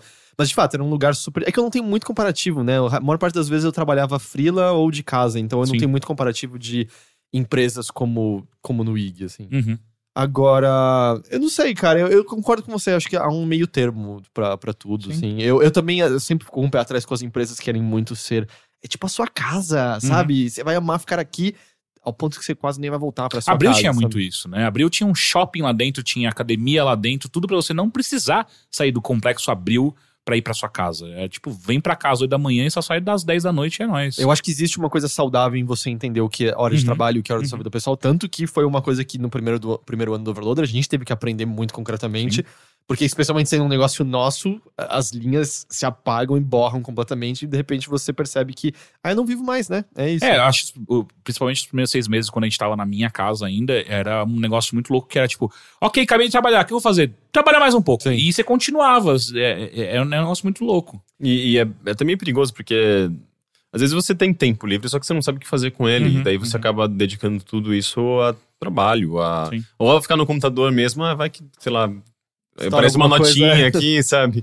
Então é, é estranho, assim. Você pode dedicar isso justamente a uma coisa que pode ser complementar ao seu trabalho de alguma forma, sabe? Você aproveitar esse tempo livre para uma. é, sabe, você pode descobrir coisas interessantes que podem complementar o seu trabalho depois, sabe? No dia seguinte. Então, é, ficar na frente do computador, por exemplo, é um, acho que é um grande problema. Agora, lá, pergunta se é feliz no Overloader. Eu diria que sim, assim, eu já comentei vezes no passado sobre como desde o Overloader eu não odeio acordar numa segunda-feira, sabe? Uhum. É, Uhum. É, deixar claro, assim, ele tem. A gente tem obstáculos e meio como qualquer outro trabalho, assim. Tem horas, ah, tem que produzir esse conteúdo, tem esse embargo, tem esse evento, isso vai ter que acontecer. Especialmente quando é uma coisa completamente nossa e a gente depende primariamente de crowdfunding e você fica também bota isso como consideração na balança. Tem horas que você tá fazendo coisas que você preferia não estar fazendo, preferia estar é, cobrindo outras coisas, estar em outras atividades e tal. Ahn, e aí também, e aí acho que entra também, a, vamos dizer, a noção muito mais de risco, né? Porque é uma coisa assim, cada, cada ganho é um ganho nosso, mas cada perda é uma perda diretamente afetando. Não é uma empresa que tá perdendo grana e pensando como não fazer isso refletir na vida dos empregados, porque ela pode segurar seis meses de alguma maneira. Do, Tipo, pra gente literalmente, sei lá, um novo apoiador é cacete, é literalmente mais dinheiro no final do mês, mas qualquer apoiador que deixa de apoiar é literalmente menos dinheiro e menos possibilidades no, no fim do mês, né? Então é. Mas eu diria que sim, eu, eu me sinto ainda bastante satisfeito e. Eu já fui mais, porque como eu não tô tão próximo assim, acaba a minha, a minha relação com o Overloader se tornou uma relação estranha. Às vezes eu sinto. É, é uma Pa- distância. Pai divorciado, assim? É, é uma distância estranha que não é uma distância de acabou, cada um tá no seu canto e boa sorte, mas também não é uma proximidade de puta que pariu, tudo isso tá acontecendo agora tal. É, Então, acho que isso é mais eu e o Rick todos É. os dias. Mas ainda assim. É, né, mas tem- ainda assim naquela, né? Porque eu me sinto meio, meio termo também. Porque às vezes quando eu tenho freelas, eu tenho que priorizar uh, o freela e menos o overloader, eu me sinto igualmente distante, sabe? Uhum. E é esquisitíssimo, porque uh, minha intenção é o overloader, mas minha prioridade, minha necessidade é o freela, sabe? É bem esquisito É, mas isso. apesar que isso vai, com intensidade acontece duas semanas por cada seis meses pra você, mais ou menos. É, não- muito raro ser é, mais do que isso. Então, sabe, não é uma coisa que afeta. Normalmente é você já avisando de antemão, ou eu vou estar um pouco mais distante. Sim, mas ao mesmo semana. tempo, o fato de, de eu ter que priorizar um freela é, gera descontentamento, porque é. Ah, o site não rende o suficiente para que eu possa viver sem o freela, sabe? Uhum. Então, é, ainda. É, é- mas ao mesmo tempo também são aquelas adversidades que você sabe que estão ali para te impulsionar e chegar num ponto ideal, sabe? É meio que faz com que você queira. Tem uma é, métrica muito específica. É, é, de- sabe? Tipo, ah, a gente não chegou lá ainda. Então a gente tem que pensar em, em- em coisas para que a gente ganhe o suficiente para que eu não precise desse freela, sabe? Então é meio que, ah, gera um objetivo. Uhum. Então acho que isso é sempre bom de ter esses objetivos claros, sabe? E a gente tá completando quase três anos, né? Sim. É muito tempo, caras. É bastante tempo. Enfim, próximo e-mail. Matheus Portela. Olá! Bilheteiros da nave mãe overloadiana. Me chamo Matheus e tenho 19 anos. E vim comentar sobre a questão de feminilidade em homens que foi discutida no último programa. Bom, eu sou um homem hétero que sempre se viu com, com algumas características atreladas ao feminino, principalmente em questões sentimentais. Sempre fui uma pessoa bem sensível e sentimental, porém, eu me fechava porque escutava, escutava e via ao meu redor como os homens tinham que ser másculos, fortes e essas coisas do gênero. Minha mãe também reforçava essa ideia de masculinidade, repetindo os conceitos como: você tem que agir como homem, homem não chora, você é homem, tem que pegar as menininhas tudo. Porém, essas coisas nunca fizeram muito sentido pra mim. Durante o período do ensino médio, eu fui me afastando de grupos de amigos homens, pois não me interessava mais por esportes, carros e nem da forma como eles falavam das mulheres e se glorificando das garotas que eles ficaram. Acabou que criei mais intimidade com as garotas e pessoas do meio LGBT. Pois me sentia mais confortável com elas, eu sentia que podia desaba- desabafar com essas pessoas sobre minhas angústia, angústias, medos, desejos e todo o drama da adolescência, sem ser julgado, reprimido e ter minha sexualidade questionada por causa disso. Hoje em dia, na faculdade, longe da pressão do ensino médio, tenho criado um gosto por um visual mais feminino. Homens de saia, cropped, ah, algumas maquiagens Que é nos olhos. crop? Que é crop? Aquela. Cortadinho na. Dá pra ver um umbigo, É, a barriguinha de fora. barriguinha. de Nossa, fora. é, isso é, é- Eu não sabia que isso ainda era moda, eu nunca tinha visto. Aparentemente voltou. Né, voltou um pouco pra homens, mas não sumiu rápido também. Algumas maquiagens nos olhos, tem gente que acha feio, mas eu acho muito lindo. E tenho aos poucos aderido ao meu visual. Comecei a cuidar melhor do meu cabelo e pintar minhas unhas, e fiquei surpreendido por quantos elogios eu recebi, principalmente de, de mulheres. Tenho que dizer que minha autoestima ficou muito elevada, o que é uma coisa que eu sempre tive problema. Obrigado por serem tão incríveis e maravilhosos. Acompanho vocês desde 2012 e sempre tive vocês como inspirações. Assim que possível, me tornarei apoiador. Continue com o trabalho magnífico de vocês. Beijos de luz. Ah, PS. Aquele clássico desculpa pelo e-mail longo. É, inclusive ele tinha deixado isso um, eh, originalmente na forma de um comentário no site. Eu li, eu achei muito legal e eu pedi pra ele mandar pra gente. E até porque Você tinha falado de italianos, não foi, no episódio passado? Itali- É, Sim. sim, eu cheguei a comentar. Até porque é, é- é difícil, difícil a gente ter, pelo menos aqui no podcast, eu acho que a gente nunca teve um relato de- justamente de um cara hétero que se, se- se, é, é, se identifica mais com essa a feminidade. A, e eu acho que isso ajuda a desconstruir que tudo é muito construído mesmo, sabe? Tipo, a, a- essa noção que a gente tem de masculino e feminino, sabe? O homem, ele pode justamente se sentir mais.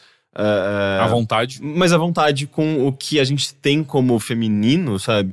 E, e eu acho que justamente a gente tem muitos homens que reprimem isso por conta do machismo, por conta da, do que se espera do, da atitude masculina, sabe? Do, de você é um homem, você não pode sentir sentimentos ou demonstrar sentimentos dessa maneira. Eu E tava lendo um é artigo muito interessante foda, que tem até uma parte do capitalismo que ajuda muito nisso. Porque Por é muito fácil. É, eu nunca, não acabei de ler pra ver o argumento inteiro, mas eu gostei muito da, da- do começo dele, que é, é muito mais fácil você vender coisas pra pessoas que estão em caixinhas, então é mais fácil você virar assim: isso aqui é de homem, logo compre. Uhum. E aí todo mundo que é homem tem que comprar, porque isso é de homem, é homem e é isso que homens compram. Mas na União Soviética a noção de masculino e feminino era mais tênue? N- Não, não sei se o artigo fala disso, não cheguei nessa parte. Mas, de qualquer maneira, eu achei interessante. Eu não sei até onde é real, mas me parece fazer um certo sentido. É, porque me parece estranho, assim, porque se a gente pegar séculos passados, Uhum. vamos dizer, quando a gente não tinha exatamente um capitalismo dessa maneira, você já tinha uma noção de moda muito clara entre homens e mulheres, Uhum, né? uhum. Então não me parecia uma Não, eu, eu, eu não acho que isso foi capital. criado para, e nem é o principal culpado, mas eu sinto que é um reforço de, de, de como manter as caixinhas do- de gêneros e por aí vai. Entendi.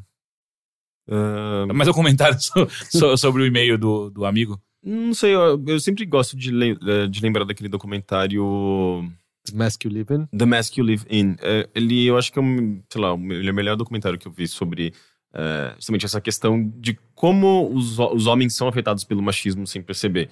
Justamente de viver um, um- uma caixinha, de ter que assumir é, uma, uma certa postura que às vezes, às vezes não é aquela que realmente você realmente gosta, você acredita.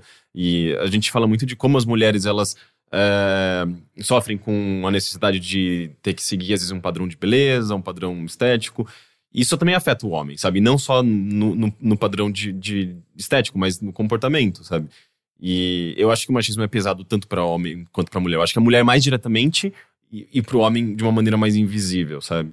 E, o- o que ele relata, eu acho que é meio que um, um desprendimento de todos esses padrões e, e como ele fala, né? Tipo, a, de que as amigas eh, falam, porra, você, você fica bem com, com maquiagem, com alguma coisa, e ele se sente super feliz com isso.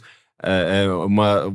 Eu acho que é reforçando justamente esse, esse- essa desconstrução que ele passou e. E é legal, sabe? Tipo, ele se- fi- finalmente tá se sentindo bem consigo mesmo, com a imagem dele. Isso valoriza, acho que, a, a autoestima dele. Eu acho isso muito legal, esse, esse lado que ele passou pra gente.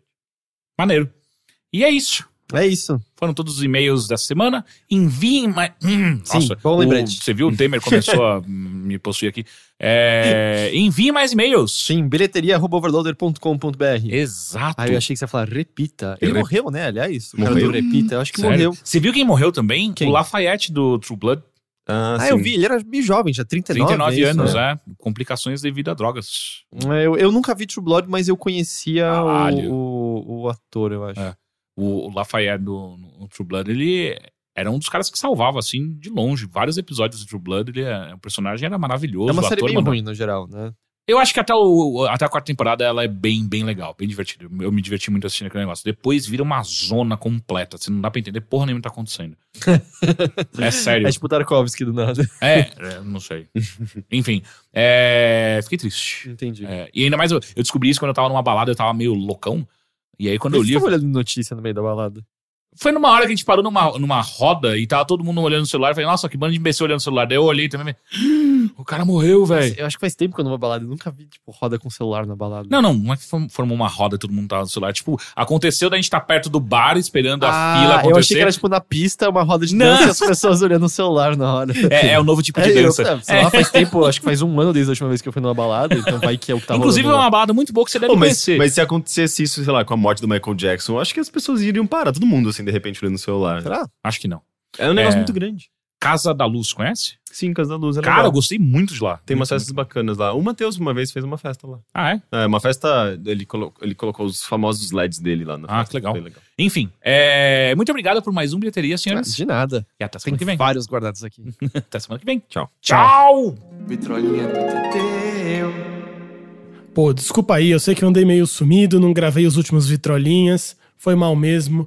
Aconteceu um negócio comigo que se chama vida. E a vida ficou bem louca, bem confusa, e eu realmente não tive tempo de fazer uma vitrolinha de qualidade pra vocês, então preferi não fazer. Foi mais ou menos isso. Mas agora eu volto, e pra me redimir, eu não vou falar de velharias, eu vou falar de novidade. Uma novidade que é tão novidade que na real ainda nem lançou. Talvez agora, quando você esteja ouvindo isso, talvez tenha lançado, não sei, mas está prestes a lançar pelo menos.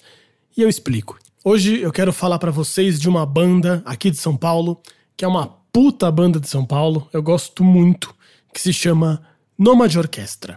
Não sei se vocês já ouviram falar, eles estão crescendo com o nome aí, o que é muito bacana, estão começando a aparecer cada vez mais e tocar cada vez mais, o que tem sido muito foda, porque eles realmente merecem muito. E é uma banda que foi formada no final de 2012 com quatro músicos. E em 2013 a banda cresceu um pouquinho. Ela tem agora 10 músicos. Sim, de 4 para 10. E na verdade, a Nomad Orquestra é uma big band, ou seja, baixo, bateria, guitarra, teclado e um naipe completo de metais, que é um puta naipe de metais.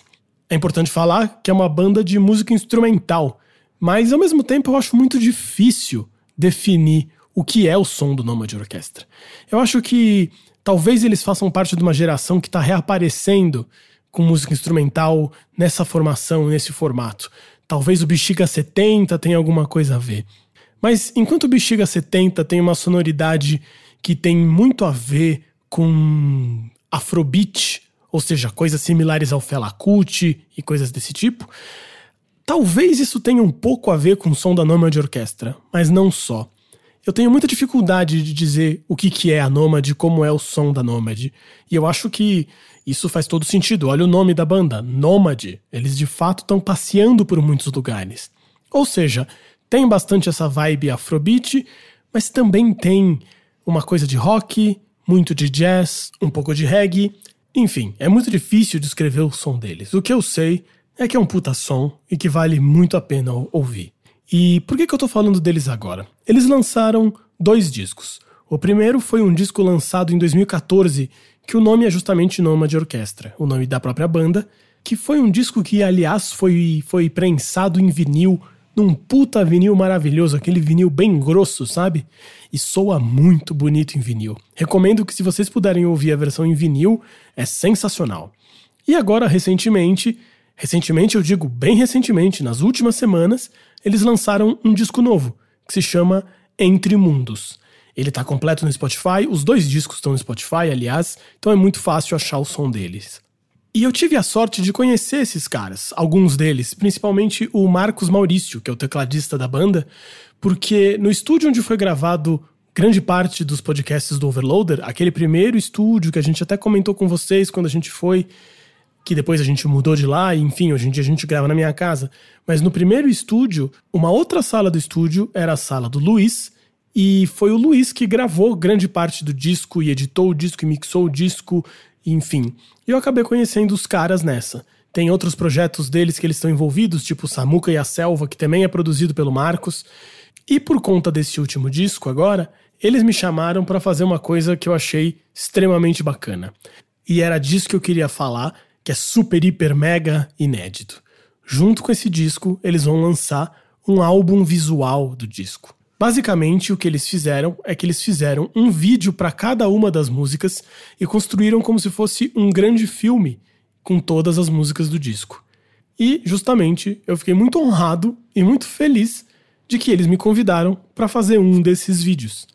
Eles viram algumas coisas que eu estava fazendo, mais de imagem, nem tanto de som, que eu postava no Instagram, postava no Facebook, e eles me convidaram para fazer de uma das músicas. E enquanto eu tô gravando isso, na terça-feira, ainda não tinha sido lançado, mas essa semana ainda vai sair.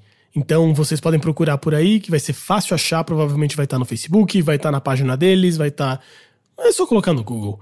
A música deles que eu vou tocar aqui para vocês é justamente a música que eu fiz o vídeo, que é uma música que se chama Madame Butterfly. E eu não tô tocando aqui só porque fui eu que fiz o vídeo, mas porque é uma música foda demais. E eu ouvi muito essa música para fazer o vídeo e eu fiquei cada vez mais apaixonado por ela. Então não vou falar mais tanta groselha assim.